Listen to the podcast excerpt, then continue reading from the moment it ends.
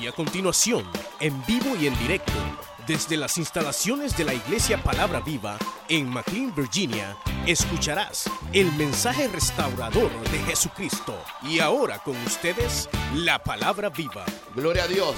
Dice la palabra del Señor honrando al Padre, al Hijo y al Espíritu Santo del Señor.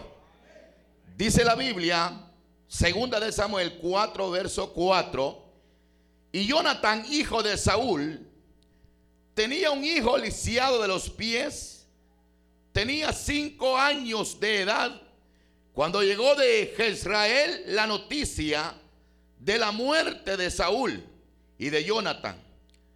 Y su nodriza le tomó y huyó, y mientras iba huyendo, apresuradamente se le cayó el niño y quedó cojo.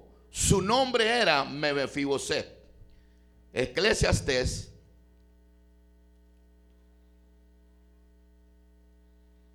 ocho versículo 14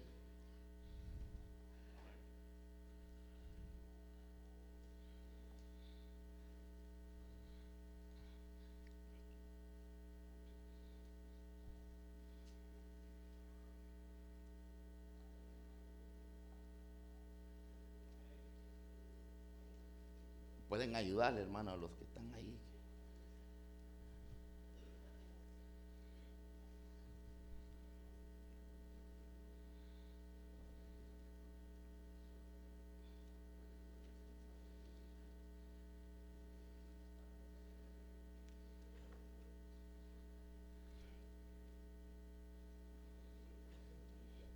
Toda la Biblia lo tienen, hermano. Como me dijo alguien la vez pasada, la mía no lo tiene. Y era cierto.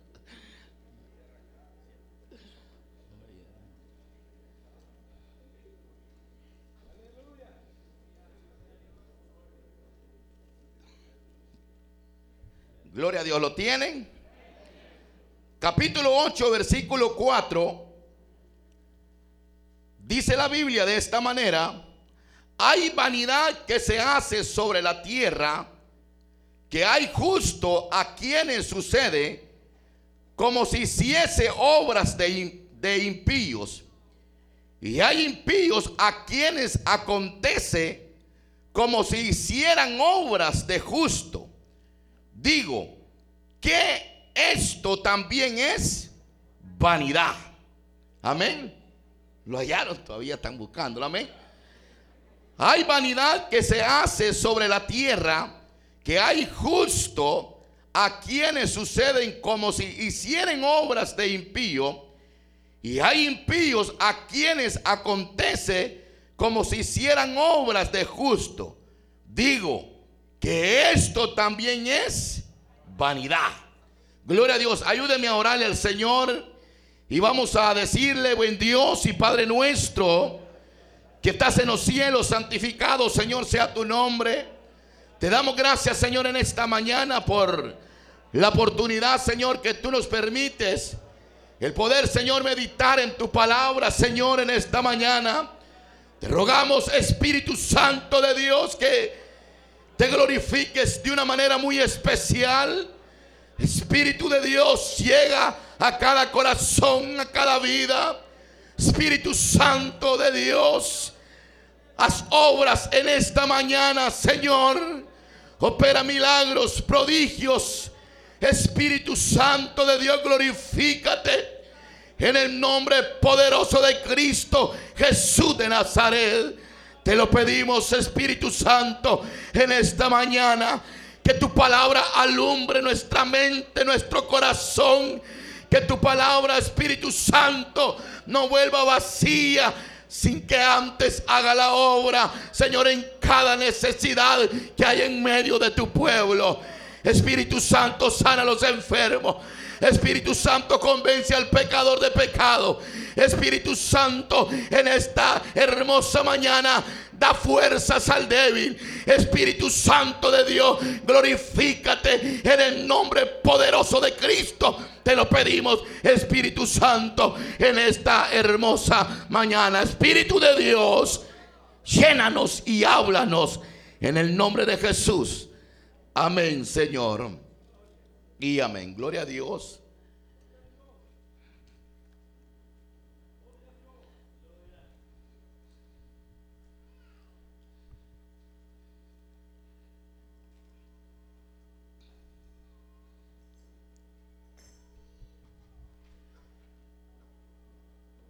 Gloria a Dios, hermanos. Eh, un joven, hermanos, eh, llamado hermanos Salomón,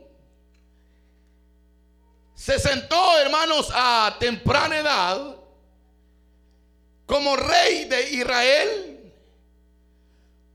Era sucesor de su padre David.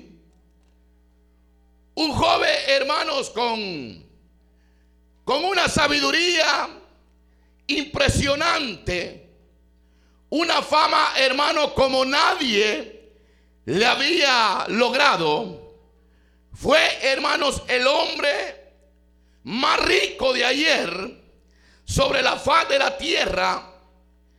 Fue un hombre, hermanos, en lo cual tenía una posición tremenda. Era un hombre que tenía fama, tenía dinero, tenía tesoros. Era, hermanos, un hombre, Salomón, un hombre, hermano, de que lo que quería lo tenía en la vida. Pero con el tiempo Salomón fue un hombre también, hermanos, que le dio la espalda al Señor. Y este hombre, hermanos, vivió prácticamente la vida apartada del Señor. Y en este libro que, que hemos leído, llamado Eclesiastes, que él lo escribe, Salomón llegó, hermanos, a la, a la conclusión que la vida del hombre, hermanos, era una vida completamente vacía. Era una vida, hermanos, que sin la presencia del Señor, era una vida que no tenía sentido prácticamente. Y es que es una de las realidades que la vida de una persona sin el Señor no tiene sentido. Una familia que no tenga Cristo no tiene sentido. Alguien que no tenga al Señor en su corazón no tiene sentido la vida en esta tierra. Y entonces Salomón, hermanos, se da cuenta que la vida del, que la vida sin el Señor era una vida prácticamente llena de vanidades.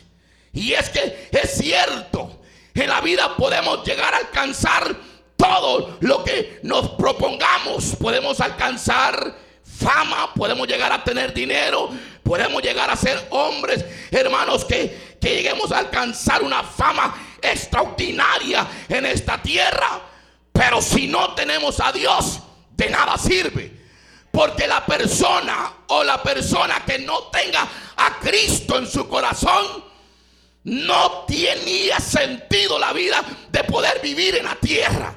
Y entonces Salomón, hermanos, llegó a la conclusión que en la tierra vivían dos clases de personas.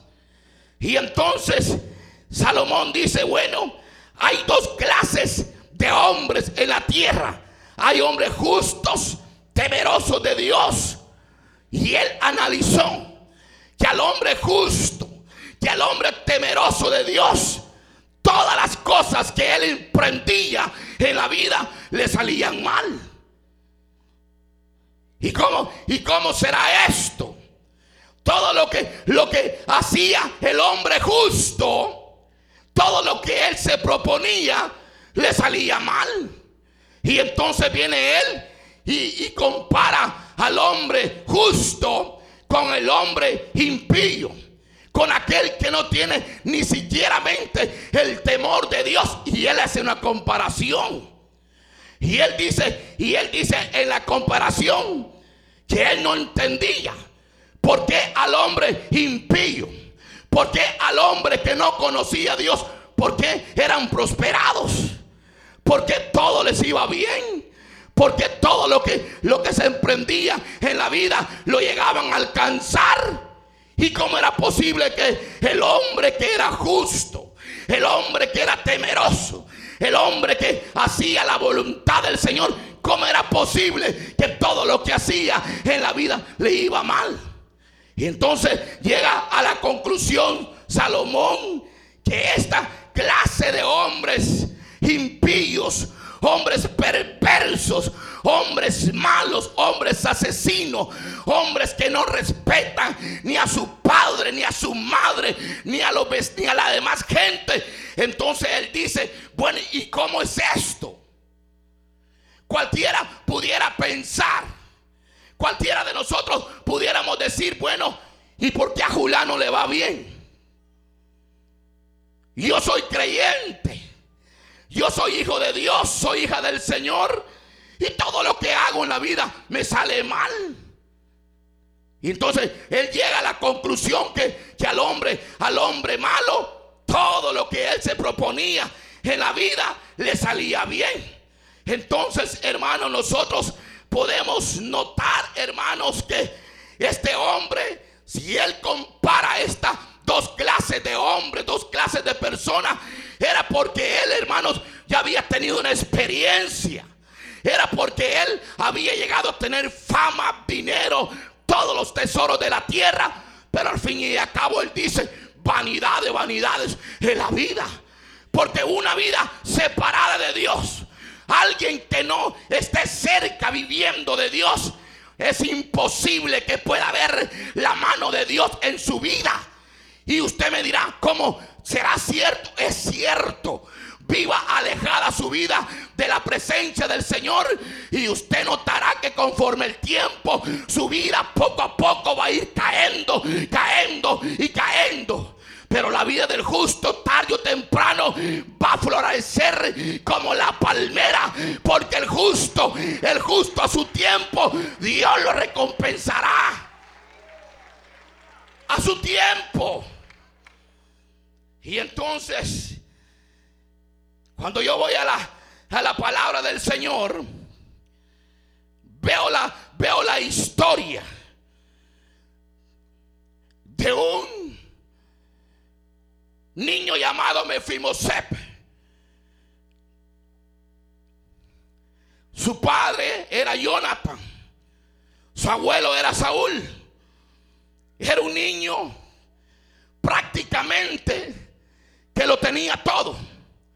Pero en una ocasión fueron a la guerra. Fue la guerra Saúl, fue la guerra Jonathan. Y en la ocasión que cuando van a la guerra, resulta que su abuelo Saúl muere. Su padre Jonathan muere. Y entonces en aquellos tiempos que se levantaba la guerra, hermanos, las guerras eran fuertes. No dejaban a nadie en vivo. Y entonces Mefiboset lo, lo cuidaba una mujer que supuestamente era ella la que estaba eh, para que lo cuidara, para que lo protegiera, para que estuviera pendiente de aquel niño. Y entonces, cuando la nodriza se da cuenta de que, de que ya habían matado a Saúl, que habían matado a Jonathan y que ahora iban a la casa del palacio para terminar lo que estaba con vida, cuando aquella mujer oyó el alboroto que se movía cerquita del palacio, dice la palabra del Señor que aquella mujer agarra al niño, lo agarra y sale corriendo con el niño. Pero cuando iba corriendo, la Biblia dice que se trompieza, se tropezó, dice, y dice que el niño salió volando por el aire. Y inmediatamente dice que cuando el niño sale volando por el aire, el niño prácticamente, hermanos, fue golpeado. Y la Biblia dice que a tal grado que aquel niño, hermanos, fue lisiado prácticamente. Quedó lisiado. Yo me imagino, me imagino aquel niño de cinco años que estaba en la mera etapa de la vida. Un niño de cinco años me imagino cuando se le cae. Me imagino el dolor que sentía aquel niño. Lloraba. Decía, me duele. Me duele. Porque la caída había sido fuerte. Y la nodriza no hallaba qué hacer. Y aquella mujer preocupada, ¿qué hago? ¿Qué hago? ¿Qué hago con el niño? A tal grado que agarra al niño y lo esconde. Para que el niño no fuera muerto, lo esconde. Y entonces, hermanos, cuando yo veo el cuadro este que yo les estoy diciendo, siempre, hermanos, que llegan situaciones así a la vida de nosotros, llegan y nos golpean. Llegan y golpean nuestra vida. Y entonces había dolor en la casa del palacio del rey. Había dolor, había sufrimiento. Porque saben una de las cosas, cuando la muerte llega, hay dolor y hay sufrimiento en la casa. Y había llegado la muerte. Y aquel niño, hermanos, la nodriza lo agarró, lo esconde y sale corriendo. Pero se lleva al niño. Y yo me, y yo me preguntaba, hermanos, un niño de cinco años que estaba en la mera etapa de vivir la vida. Está bien cuando uno ya tiene tiempo de vivir, ya tiene 20, 30, 40, 50 años, pero un niño de 5 años, lisiado de los pies, iba a vivir por el resto de su vida así como había quedado, sin la protección de su padre, sin la protección de su abuelo, sin la protección de la familia. Ahora aquella mujer tenía que cargar con Mefiboset todo el resto de su vida, así como estaba Mefiboset. Y entonces en la vida nosotros, hermanos, cuando marcha bien la vida, hay gozo, hay alegría, hay paz. Cuando venimos a estos lugares y todo está bien en nuestra vida, sentimos fuerza para alabar a Dios. Sentimos fuerza para cantar a Dios. Sentimos alegría para alabar a Dios. Pero cuando estamos atravesando algún momento difícil en nuestra vida, ¿será que hay fuerzas para alabar a Dios? Les pregunto, ¿será que hay fuerza para alabar a Dios? ¿Será que cuando uno está atravesando situaciones difíciles, uno levanta la cabeza hacia el cielo y uno reconoce que arriba hay un Dios grande y poderoso que todo lo puede? ¿Será que uno lo hace? ¿Qué es lo que hace uno cuando se encuentra con situaciones? Hay gente que se corre. Hay gente que no enfrenta la situación. Hay gente de que se olvida de que era creyente, de que era hijo de Dios y comienza a renegar. Y comienza a echarle la culpa a todo mundo. Y muchas veces comienza hasta culpar a Dios. Y Dios no es culpable de todas las cosas que nos pasan a nosotros. Las cosas que nos pasan a nosotros es porque nosotros, hermanos, no sabemos, hermanos, consultarle al Rey de Reyes y Señor de Señores. A ese Dios que hizo los cielos y la tierra. A Él tenemos, a Él, a Él.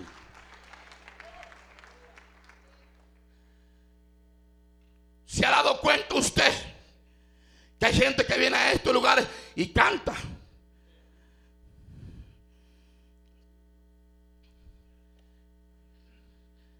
Cantan, hablan lenguas, profetizan,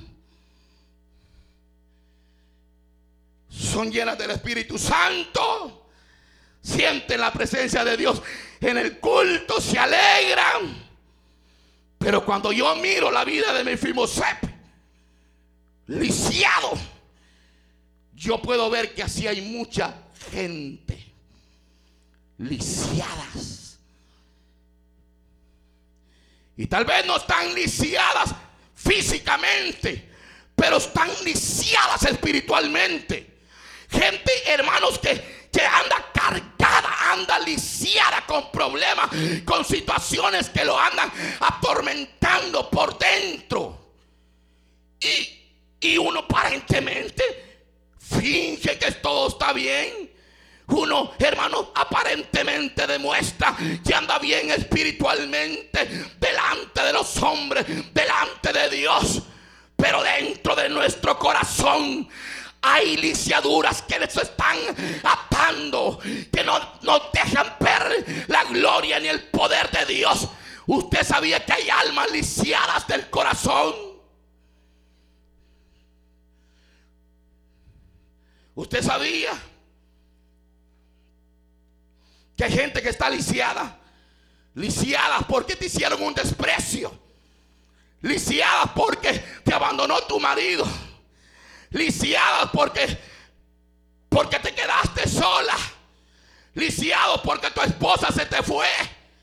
Lisiados porque tus hijos no te respetan lisiados porque te botaron del trabajo. Hay almas, hermanos, que se encuentran en esta situación, hermanos, que están lisiadas por dentro y aunque quieren alabar a Dios con libertad, no pueden alabar a Dios con libertad, al menos de que Cristo Jesús de Nazaret limpie tu corazón y, y quite todo lo lisiado que tienes por dentro. Hay gente lisiada del alma.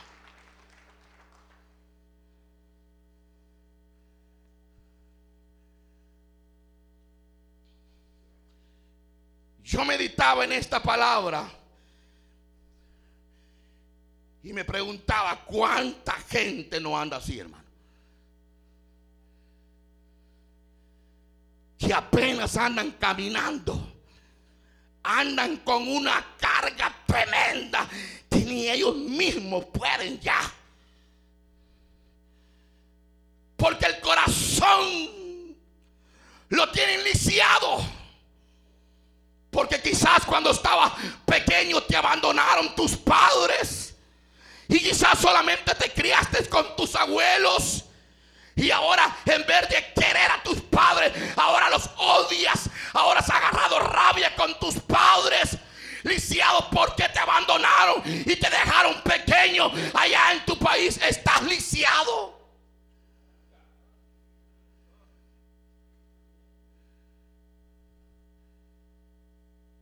Qué tranquilo se ve hoy el culto, hermano. ¿Será que, ¿Será que la palabra se está identificando con alguien? ¿Será que Dios le está hablando a alguien? Lisiado porque tus hijos te, te dicen malas palabras. Lisiado porque tu hijo te dice, yo no te quiero mamá, yo no te quiero papá. Y tú andas lisiado dentro del corazón. Y muchas veces hay, hay hermanos, hay gentes que agarran llave en el corazón y poco a poco se van, hermano, lisiando, lisiando del alma. A tal grado, hermanos, que este tipo de personas ya no pueden hacer nada por su propia vida. Pero yo les digo, Cristo Jesús de Nazaret, Él sí puede, hermano, limpiar el corazón del hombre.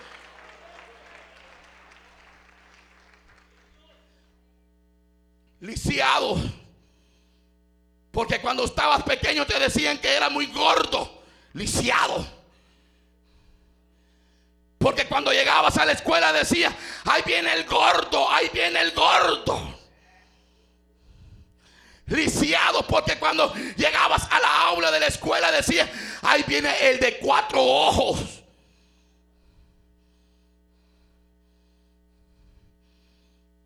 Lisiados porque decía, ese tiene las orejas muy grandes. Eras la burla en la aula de donde tus compañeros estaban. Se burlaban de ti. Hablaban mal de ti. Pero está bien. Uno de grande puede llegar a superar cualquier burla que le haga. Pero un niño de cinco años que está en la mera flor de la vida ¿Será que tiene la capacidad para poder vencer cualquier estorbo que venga del enemigo? Ah, está bien nosotros, estamos grandes. Cualquier ofensa que nos haga, tenemos la capacidad para perdonar, para decirle perdóneme hermano, perdóneme hermana. Pero hay gente adentro del pueblo de Dios hermanos, que todavía siguen lisiados del alma, porque todavía no existe el perdón en el corazón de ellos. Y todo el tiempo usted lo ve igual. No cambian. los mismos vienen a los cultos.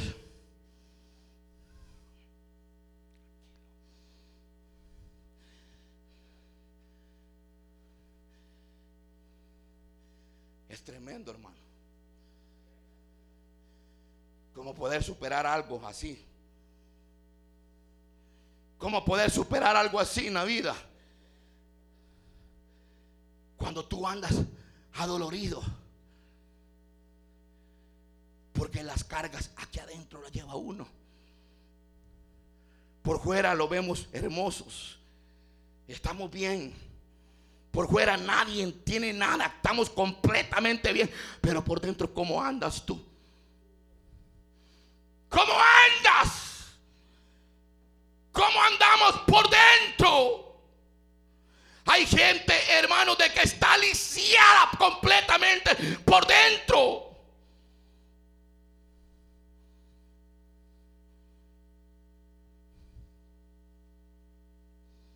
Lisiados. Porque cuando tenías cinco años tus hermanos abusaron de ti. Lisiados.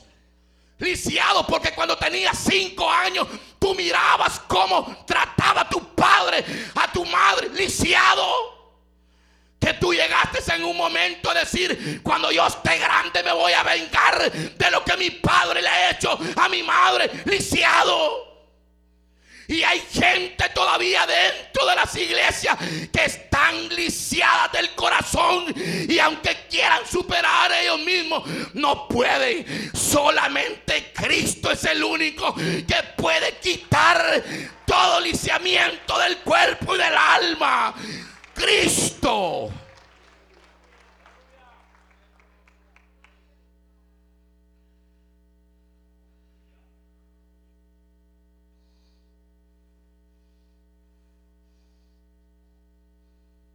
Estaba lisiado Mefiboset, ¿sí o qué? Y la nodriza le tocaba cargar con él todo el resto de su vida. Y cuando David queda de rey,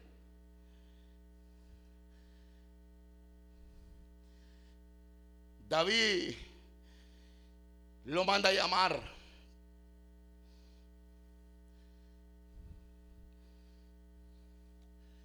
Pregunta a David y dice, ¿ha quedado alguno de la casa del rey Saúl o de Jonathan? ¿Algún familiar? Y se levanta Maquir y dice, sí, ha quedado alguien. Y está en lo de bar.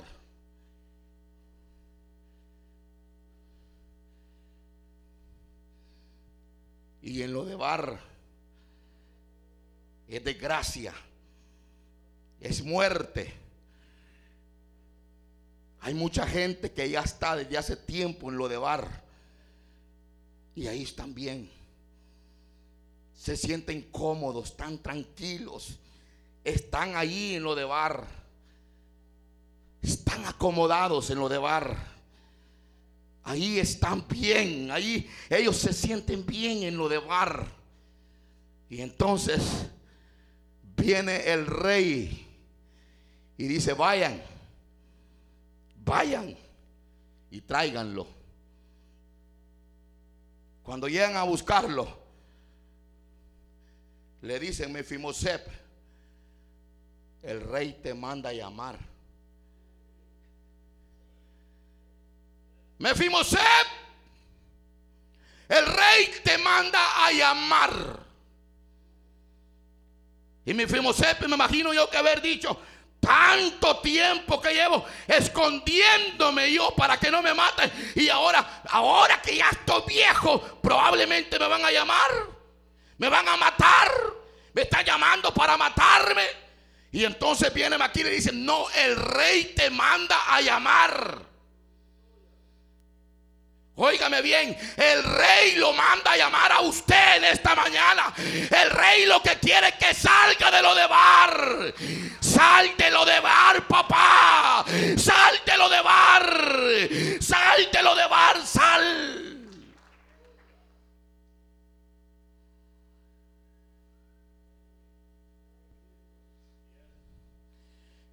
Y cuando llega delante del rey, el rey le dice, todo lo que tú has perdido, te lo voy a devolver.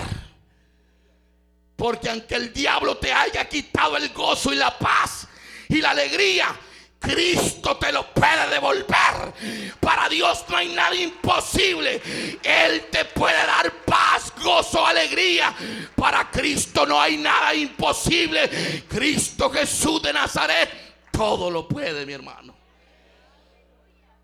Yo te devuelvo todo lo que, lo que tú has perdido. Te lo devuelvo. Y le dice, y siempre te vas a sentar a mi mesa. Ustedes no se alegran, hermano. Y siempre te vas a sentar a dónde?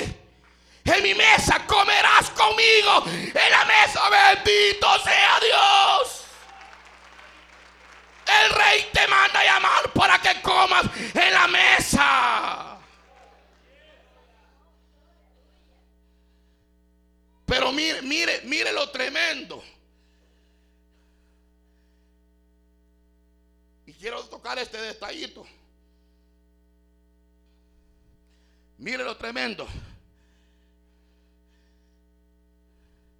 Cuando llega a la casa del rey y le dice que le va a devolver todo, que siempre va a comer en la mesa, ¿saben qué le dice Mefimuset?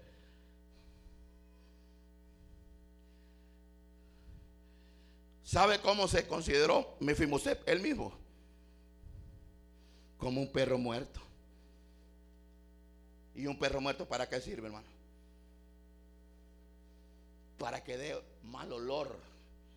Al menos si quiere un perro que esté vivo, sirve para cuidar la casa. Pero un perro muerto, ¿para qué sirve? Solo para que hiera, para que apesta. Mefiboset dijo, como un perro muerto, ¿cómo tú te vas a compadecer con un perro muerto? Óigame bien. Mire hasta dónde tenía el alto estima Mefiboset. Por el suelo. Tirado por el suelo. ¿Cuánta gente no hay así adentro del pueblo de Dios? que siente su alto estima por el suelo y andan diciendo cierto, yo no valgo nada, nadie me quiere, ¿qué importa que nadie te quiere? ¿Qué importa que no valgas para la gente? Si vales para Cristo, tú eres algo especial para Dios. ¿Sabe cuál es el problema de mucha gente? Que su alto estima está por los suelos. No se aman, pero ni ellos mismos, ni ellos mismos se varolizan, ni ellos mismos. ¿Quién le ha dicho a usted que usted no vale nada? Quizás el diablo te ha dicho que no vales nada. Tú vales la sangre que Cristo derramó en la cruz del Calvario.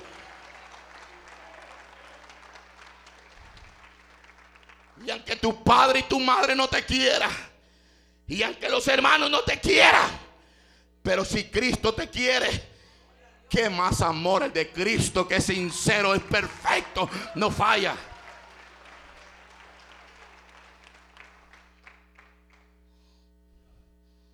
¿Quién soy yo? Dice, solamente soy un perro muerto.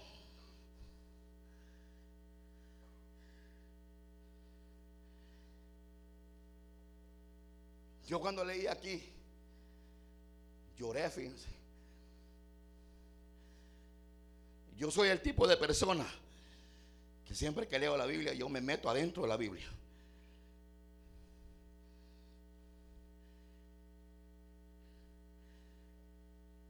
Porque yo sé, hermanos,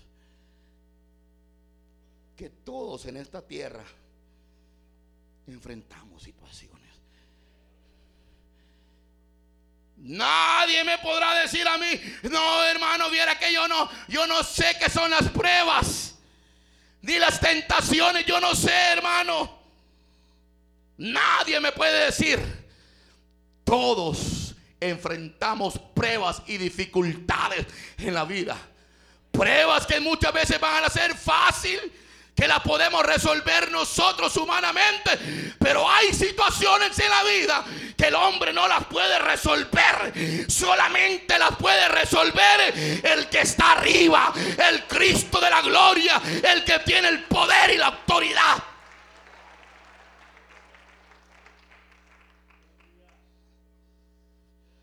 Solamente Él.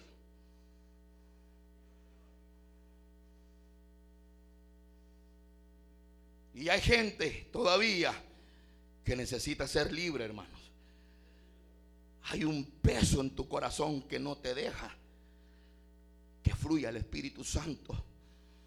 Para que el Espíritu Santo fluya dentro de ti. Saca todo lo que no sirve. Despójate de todo peso de pecado. Arroja todo lo que no es de Dios. Mándalo fuera. Y dile Espíritu Santo, llena mi cuerpo, mi alma, mi espíritu de tu presencia. Cuando el Espíritu de Dios llena a una persona, hay gozo, hay alegría, hay paz. Aleluya.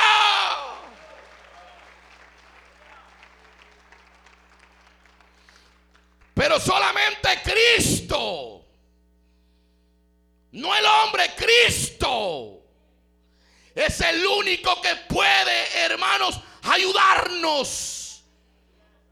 Cristo. Yo no conozco a otro que los pueda ayudar. Yo solamente sé que al que nosotros predicamos y al que está vivo y al que vive dentro de nosotros, ustedes saben de que nosotros somos templo y morada del Espíritu Santo de Dios. Usted sabe que dentro de usted el Espíritu de Dios se mueve. Sí, hermano, dentro de nosotros hay una fuerza, hay un poder que solamente es el Espíritu Santo de Dios. Hay algo por dentro que sacia, que fortalece, que nos da fuerza. Y eso se llama Espíritu Santo de Dios. Él es el que nos da la fuerza.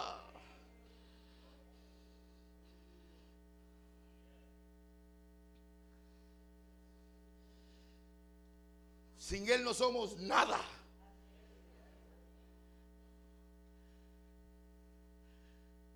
¿Y de qué sirve la vida, hermano, en la tierra si no está Cristo con nosotros? Los amigos que están en esta mañana aquí, yo les digo, Él es el único. Fuera de Dios no hay otro, hermano.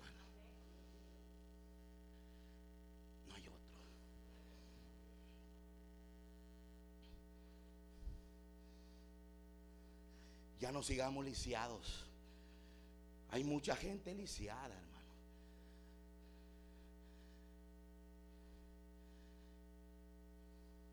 Que necesitan ser limpios del corazón. Hay hijos que desde temprana edad, hermanos, se criaron con los abuelos porque los padres se vinieron para Estados Unidos. Y ahora los hijos quieren más a los abuelos que a los padres. Yo conocí un caso que toda la vida se vinieron los padres para Estados Unidos y dejaron a los hijos allá. Y cuando los mandaron a traer, ya tenían 20 años de no verlos. Y cuando los mandan a traer, los padres querían rigirle la ley. Y uno de ellos se le levantó y le dijo, ¿con qué derecho me dices eso? Si yo a los únicos que respeto y les obedezco son a mis abuelos. Porque ellos me criaron. Ellos me dieron todo en la vida.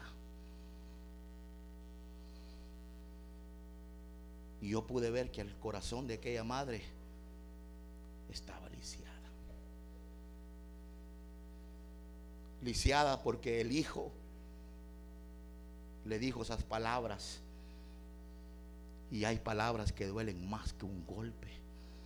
Hay palabras que parten el alma y el corazón de una persona. Y hay mucha gente, hermano, dentro del pueblo de Dios están lisiados. Ya no aguantan más. Me fuimos Sepe. Cinco añitos tenía el niño.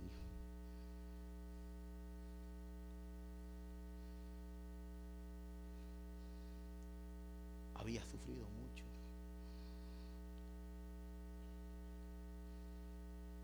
Él lloraba a solas. Pero un día el rey se recordó de él y lo mandó a llamar para que comiera la mesa de él. Nunca es tarde. Siempre hay un momento. No podemos vivir así. Quizás usted ha sido una persona así o yo que le hemos dado la espalda a nuestros padres, que muchas veces ni a nuestros hijos les tomamos el cuidado. Quizás.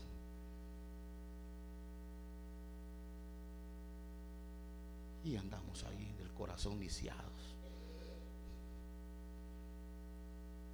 Y un corazón lisiado no puede alabar a Dios, hermano. Solamente que Cristo lo limpie. Si Cristo limpia el corazón. Usted escuchó el mensaje restaurador de Jesucristo desde las instalaciones de la iglesia Palabra Viva en McLean, Virginia. Si este mensaje ha sido de bendición para su vida y necesita oración, contáctenos al teléfono 571-633-0469. 571-633-0469. Que Dios le bendiga.